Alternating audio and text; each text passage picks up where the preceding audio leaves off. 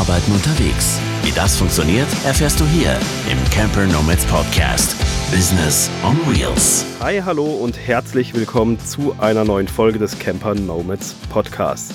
Der Dominik ist hier wieder am Start und ich möchte mit euch ein bisschen das Thema angehen der digitalen Visitenkarte im Netz. Das ist nämlich in den allermeisten Fällen eure Webseite. Ja, eine Webseite gehört heute eigentlich zum guten Ton. Fast jeder hat sie, fast jeder nutzt sie für alles Mögliche, sei es nur als kleine Visitenkarte oder wirklich persönlicher Blog etc., Online-Shop, was weiß ich nicht alles. Da gibt es ja alles Mögliche, je nachdem, was für ein Unternehmen ihr habt. Neben den ganzen Sachen wie Design und Inhalte ist es natürlich in unserer heutigen und sehr, sehr schnelllebigen Zeit auch so, dass ein sehr, sehr wichtiger Faktor einer guten Webseite derjenige ist und das ist die Geschwindigkeit der Webseite bzw. die Ladezeit. Man hat ungefähr zwei, maximal drei Sekunden Zeit, bis dahin muss, der, muss man dem Besucher irgendwas bieten, weil sonst ist der auch wieder ganz schnell weg. Ich persönlich finde drei Sekunden schon recht lang, wenn man sich da selber mal so ein bisschen beobachtet. Drei Sekunden können schon lange sein, wenn sich da einfach nichts tut. Und ich fange dann so bei zwei Sekunden fange ich dann schon mal an, etwas ungeduldig auf den Ladebalken zu schauen. Gerade bei der mobilen Ansicht gibt es den ja recht häufig, dass man da so einen Fortschrittsbalken hat, oben in der, äh, in der URL-Zeile, der einem das so ein bisschen anzeigt, wie weit die Seite geladen ist oder geladen wird.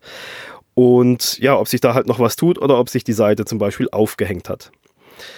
Und da ist es einfach so, dass insbesondere die Geschwindigkeit der Hauptseite richtig wichtig ist. Denn sehr oft ist es die Eingangsseite, wo Besucher auf eure Seite kommen. Und damit muss man den Besucher halt äh, binden äh, bei sich auf der Seite. Ein bisschen anders ist es natürlich, wenn man direkt jetzt aus einem Social-Media-Kanal auf einen Blogbeitrag oder in einem Forum auf einen direkten Beitrag verlinkt. Da ist es damit ein bisschen anders, aber halt sehr oft kommen die Leute über die Hauptseite zu euch und dementsprechend schnell sollte diese sein, weil dort, das ist der erste Kontaktpunkt von dem Besucher, der auch später eventuell Kunde werden kann. Und ja, wenn das halt nicht richtig funktioniert, dann kann es halt schon sein, dass der Besucher respektive der Kunde abspringt oder halt einfach schon mal so ein bisschen skeptisch ist und hm, naja, dauert mir ein bisschen lange. Und ja, ich möchte so ein bisschen darauf eingehen, was beeinflusst eigentlich die Geschwindigkeit. Und da gibt es natürlich unheimlich viele Faktoren. Ich möchte euch jetzt hier in dieser Podcast-Folge so die aus meiner Sicht wichtigsten und auch am einfachsten zu behandelnden Punkte eingehen. Eben, also man könnte das im Detail ausschlachten ohne Ende, das wäre dann, äh, pff, das ähm, kann man Tage damit wahrscheinlich füllen. Ich selbst bin jetzt auch nicht, ich bin kein SEO-Experte oder Webseitenprogrammierer oder sonst so irgendwie so ein Hacker. Ich beschäftige mich nur recht intensiv mit diesem Thema, eben weil ich da immer so ein bisschen drauf achte. In letzter Zeit auch vermehrt darauf achte. Einfach weil, ja, die Zeit wird immer schnelllebiger. Die in Anführungsstrichen Konkurrenz wird immer größer und deswegen muss man da halt gucken, dass man da ein bisschen am Ball bleibt. Aber eben jetzt gehen wir mal auf die wichtigsten Punkte ein, die man so als Otto-Normalverbraucher, Otto-Normal-Anwender, ja, auf die man achten kann und die man auch umsetzen kann. Der erste und wichtigste Punkt, wo ich sage, da fängt alles an, das ist nämlich schon lange bevor die Webseite überhaupt steht.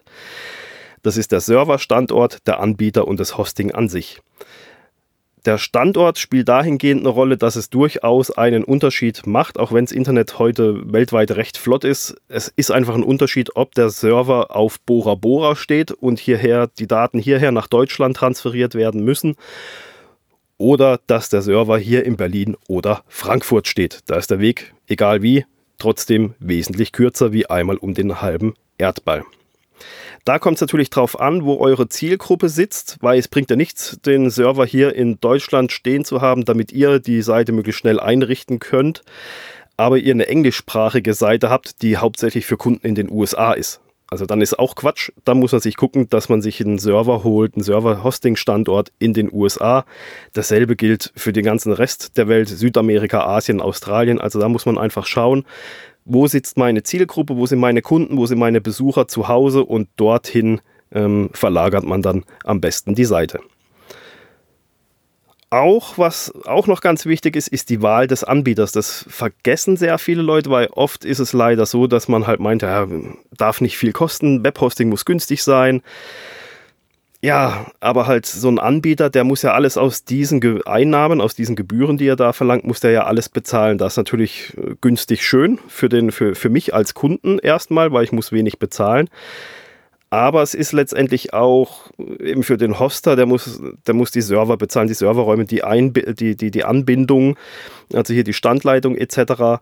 Wie viele Leute sich einen Server teilen, richtet sich da danach. Da kommen wir dann auch gleich auf den nächsten Punkt noch.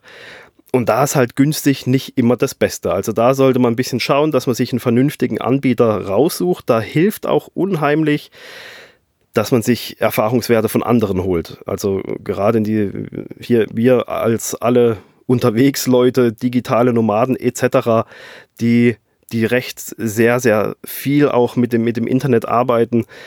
Da kann man einfach mal in den gängigen Gruppen fragen, was da so die Empfehlungen sind, für welchen Hosting-Anbieter man sich entscheiden sollte hat man sich dann für einen Anbieter entschieden, kommt es auch auf das gebuchte Paket an. Eben, ich habe es gerade eben schon mal ein bisschen erwähnt. Und zwar, je nachdem, was für ein Paket man sich bucht, ist es daraus schlussfolgernd, mit wie vielen Leuten man sich so einen Server teilt.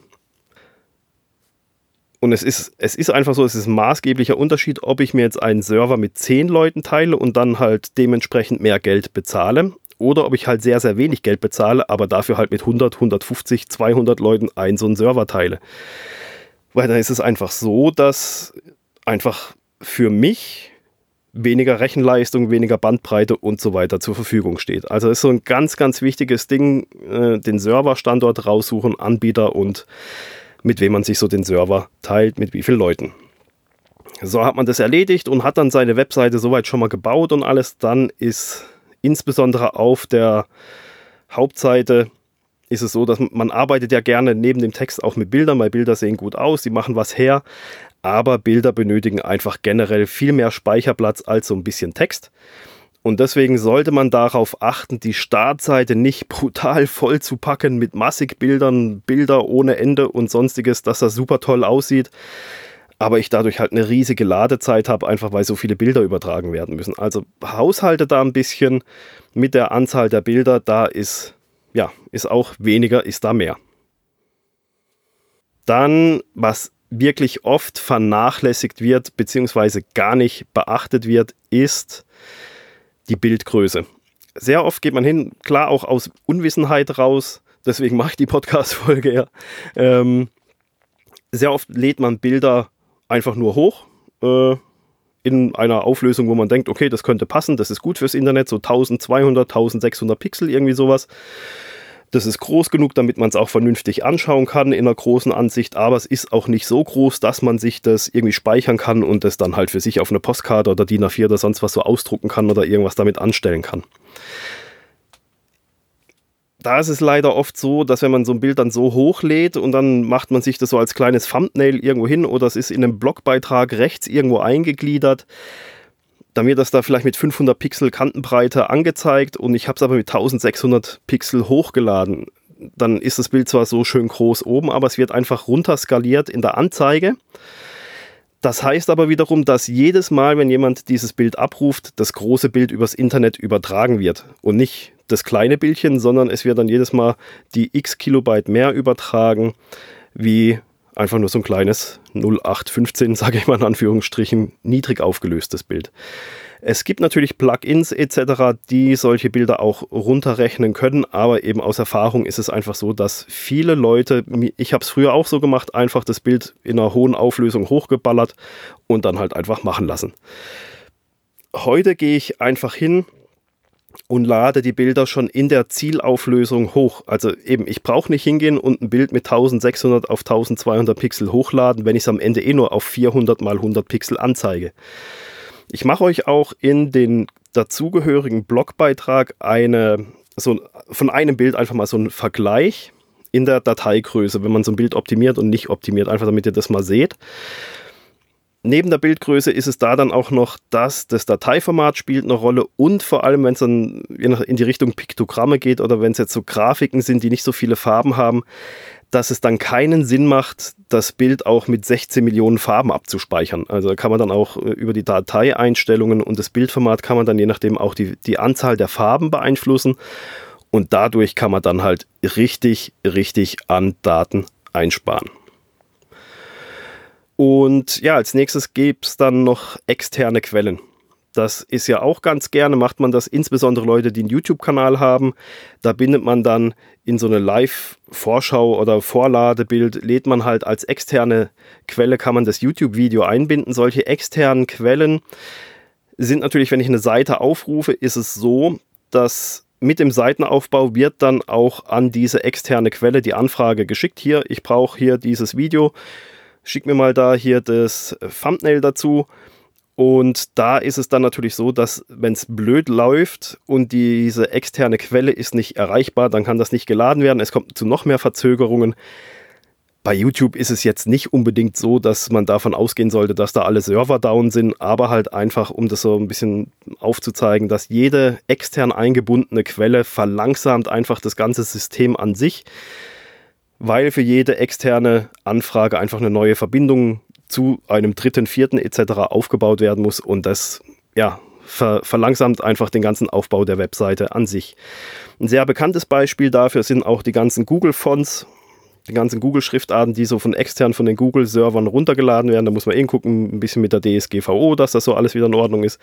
Das spielt dann da auch noch mit rein. Aber eben diese Google-Schriftarten sind auch eine externe Quelle, die einfach irgendwo abgerufen werden muss. Man kann sowas lokal einbinden oder halt komplett weglassen dadurch spart man dann halt auch schon wieder Zeit. Dann gibt es noch den Punkt der aufwendigen Animationen. Gut, die Zeiten hier von diesen Bling-Bling äh, wo Banner etc. in allen Farben funken, sprühend aufpoppen und rumblinken und machen und tun, diese Zeiten sind glücklicherweise sehr, sehr lange vorbei.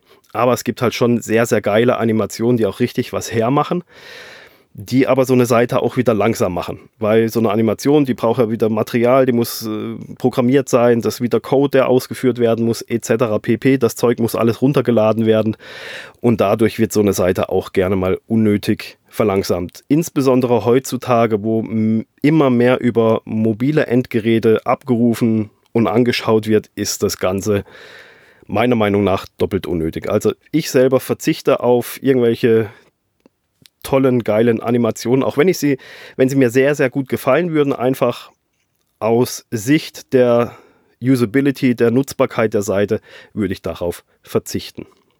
So, jetzt habe ich euch mal ein paar Tipps mitgegeben, was so die, die, die, grundlegendsten Dinge sind, auf die man einfach achten kann. Jetzt ist es aber so, ja, wie, wie checke ich denn das überhaupt? Was, was kann ich eigentlich tun, um die Geschwindigkeit meiner Webseite zu prüfen. Klar, ich kann sie abrufen und kann das so fühlen, so ein bisschen, ähm, aber irgendwie ist das ja auch keine so richtige Aussage. Es gibt Tools, um seine Webseite zu tracken, um die Geschwindigkeit zu messen.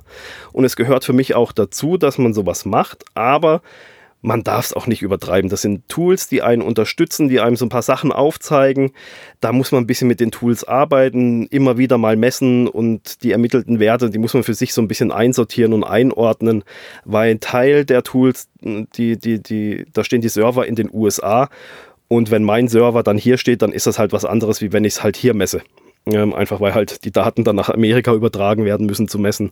Ähm, von dem her eben muss man sich da so ein bisschen reinfinden und reinfuchsen und sich da Durchschnittswerte und Ergebnisse ermitteln und diese dann halt entsprechend werten und analysieren. Und ja, neben diesen Analysetools schadet es natürlich dann auch nicht, wenn man vergleichsweise dazu die Webseite auch selber ab und zu mal aufruft und guckt, eben passt das so zueinander oder eben so gar nicht. Das Ganze sollte man dann auch mal machen, Desktop versus äh, Desktop Laptop versus mobil. Und eben da versuchen einfach ein Gefühl zu entwickeln, ist sie nun schnell oder ist sie langsam? Auch wenn so ein Tool sagt, sie, die Seite ist hier und da, ist sie viel zu langsam und ich rufe sie dann parallel im Handy auf und sie lädt super schnell, dann ja, ist das halt so eine Sache, wo man mit der Zeit für sich einsondieren muss. Bei allen Tools, die ich euch jetzt nenne, müsst ihr eigentlich nur hingehen und eure URL eintragen und auf Start oder was auch immer klicken, äh, hat jeweils einen Button dabei und dann warten und dann messen die die Geschwindigkeit eurer Seite und analysieren die. Ihr kriegt da unterschiedlich detaillierte Aussagen dazu, die sind sehr, sehr interessant. und zeigen auch sehr, sehr schnell und deutlich, wo es denn hapert. Eben sehr, sehr oft sind es die Bilder. Deswegen habe ich auch so weit oben genannt. Also das erste ist Google PageView Insights. Dürfte so das bekannteste sein, eigentlich so was man so weitläufig kennt. Äh, kommt natürlich von Google und jeder weiß, Google bewertet auch die Website. Geschwindigkeit also ist es ja nur schlau, auch das Tool von denen zu nehmen, womit sie, sie die Seite eigentlich messen und sich selber mal zu analysieren und zu gucken, was da ausgespuckt wird. Das Tolle bei Google PageView Insights ist auch noch, dass dort ein Unterschied gemacht wird zwischen Desktop und mobil. Ah, das finde ich ist eine, eine, eine super Sache, dass man da sieht, das sind auch sehr oft unterschiedliche Werte. Also ich habe jetzt die letzte Webseite, wo ich eingerichtet hatte, hatte ich von 100 möglichen Punkten hatte ich 94 bei der, beim Desktop und etwa 70 beim mobilen. Also da sieht man so, dass, dass, dass da echt Unterschiede sein können. Na, ist aber eine tolle Sache, dass man das so aufgezeigt bekommt. Das nächste ist dann tools.pingdom.com. Da kann man noch hingehen und auswählen, welchen Server man hernehmen möchte zum messen. Also man kann, die haben in Frankfurt haben sie, glaube ich, einen Server, in den Niederlanden, USA haben sie noch welche. Also man kann da von verschiedenen Servern aus die Messung laufen lassen, was ich auch sehr gut finde, einfach um da so ein bisschen auch so ein Gefühl dazu bekommen, wie, wie, wie sind die Wege und alles, wie sind die Geschwindigkeiten von verschiedenen Servern her. Sehr schön ist bei Pingdom die, die Auswertung des Ganzen. Da muss man sich so ein bisschen reinlesen, aber die ist sehr, sehr aussagekräftig, wo es hapert, wo es hakt. Mal sind es die Server-Antwortzeiten, die einfach hängen. Da muss man einfach nochmal messen. Die schwanken nämlich immer sehr nach Auslastung. Aber gerade so extern eingebundene Sachen, Bildgrößen, Bildanzahl, also da kriegt man unheimlich viele Infos bei Pingdom. Dann gibt es noch ein Tool, das ist GT Matrix, kommt auch, die haben ihren Server, glaube in Kanada stehen, in Vancouver. Da kann man auch die Seite messen lassen, alles. Da kriegt man auch sehr, sehr aussagekräftige, ein sehr, sehr aussagekräftiges Feedback zu der, ja, zur Webseitengeschwindigkeit kriegt man da angezeigt. Wie gesagt, man muss es öfter machen, also damit meine ich jetzt nicht fünfmal direkt hintereinander und dann nie wieder, sondern was weiß ich, einmal in der Woche, zweimal in der Woche vielleicht am Anfang, weil man noch rumoptimiert an seiner Seite und dann sollte man da immer mal wieder, soll es ein stetiger Prozess sein, bis die Seite fertig steht ähm, bis man das soweit zusammen hat. Die Tools selber jetzt, die, die Auswertung dessen im Detail, da kann ich hier jetzt beim besten Willen nicht drauf eingehen, weil das ist so umfangreich, was die Dinge ausspucken, aber immerhin schön visualisiert, dass man es recht schnell sich da reingelesen hat. Also das kann ich hier jetzt nicht im Podcast erklären und wenn, dann wäre das sowieso eher irgendwie was, wo, wo man über ein, über ein Screen Recording macht oder sonst so irgendwas, anstatt hier in einem Podcast. Dann ja, mal so als grundlegendes Fazit zu der ganzen Sache. Das Thema Website, Geschwindigkeit, Ladezeiten etc., das ist derart komplex, da könnte man natürlich ewig drüber reden. Ich kenne mich auch nicht bis ins letzte Detail ein, wie und was und wo man da was schleifen könnte etc., weil da kann man echt so viel optimieren. Da gibt es echt ausgewiesene Experten für, die sich mit nichts anderem beschäftigen, äh, so richtige Tech-Nerds. ähm, das ist echt heftig, was man da alles machen kann. Ich wollte euch einfach mal so die grundlegendsten Sachen aufzeigen, was wichtig ist. Eben zum Beispiel halt die Wahl des Servers, die Wahl des Anbieters, was für ein Hosting-Paket man nimmt, Bilder, Bildgröße, also Bildanzahl, dann Bildgröße, dass man da wirklich in der Zielauflösung hochlädt und nicht in, in, in, in, einem, in einem Spiegelreflex RAW JPEG äh, 10 Megabyte hochlädt und die dann nur auf 500 Pixel Kantenbreite anzeigt, um es mal so richtig krass zu sagen. Ähm, ja, dass man da einfach drauf achtet. Wahl des Serverstandortes eben, lauter solche einfachen Sachen, die man, die man selber mit einfachen Mitteln äh, recherchieren und, und beheben kann. Dann ist es so, die genannten Tools, die unterstützen euch dabei, die zeigen euch auf, okay, wo hapert es hauptsächlich und da danach solltet ihr auch arbeiten, dass ihr echt die, die richtigen Flaschenhälse ausfindig macht, die ihr selber auch schnell beheben könnt. Also ich sage immer, beachtet so ein bisschen die 80-20-Regel, optimiert letztendlich die 20, optimiert an 20% rum die euch 80% voranbringen und eiert bloß nicht an, dem, äh, an irgendwelchen 80% rum, die am Ende nur 20% Vorteil bringen. Also guckt da, was ist die größte Baustelle, die ich schnell beheben kann und damit aber 80% mehr Geschwindigkeit erreiche. Da, da habt ihr viel, viel mehr geschafft, wie wenn ihr äh, an irgendeinem JavaScript an irgendeiner CSS-Datei rumfuhrwerkt und rumfummelt und rummacht und am Ende kommt dabei, ist es zwar schön, dass die kleiner ist, aber die anderen 20 Baustellen waren viel, viel größer. Nutzt diese Tools, schaut sie euch mal an, die sind alle verlinkt in den Show Notes und im Blogbeitrag. Die sind echt einfach zu benutzen. URL rein, teilweise Server auswählen, draufklicken, warten. Kann sein, dass er da eine Warteschleife kommt, wenn gerade viele Anfragen da sind, dann, dann gibt es da so einen Warte, Warteschleifenzähler, da muss man halt ein bisschen warten, bis die Seite gemessen wird. Und dann kann man das aber auch immer und immer wieder machen. Und dann entwickelt einfach mal ein Gefühl dafür, wie schnell eure Seite ist, was die Tools aussagen, wo ihr optimieren könnt, was ihr optimieren könnt. Und ja, dann steht einer schnellen Webseite eigentlich nicht mehr viel im Wege. Und ich hoffe, ich konnte euch mit dem Thema so ein bisschen ein paar Infos diesbezüglich an die Hand geben, wo ihr einfach mitarbeiten könnt. Und bei Fragen, ähm, ja, schreibt es in die Kommentare, schreibt mir in der Facebook-Gruppe, schreibt mir über Messenger, E-Mail etc. pp. Ist ja alles in den Show Notes, beziehungsweise im Blogbeitrag ist da ja alles verlinkt. Ansonsten euch eine erfolgreiche Woche und wir hören uns dann wieder demnächst mit einer neuen Folge des Camper Nomads Podcast. Bis dann. 早。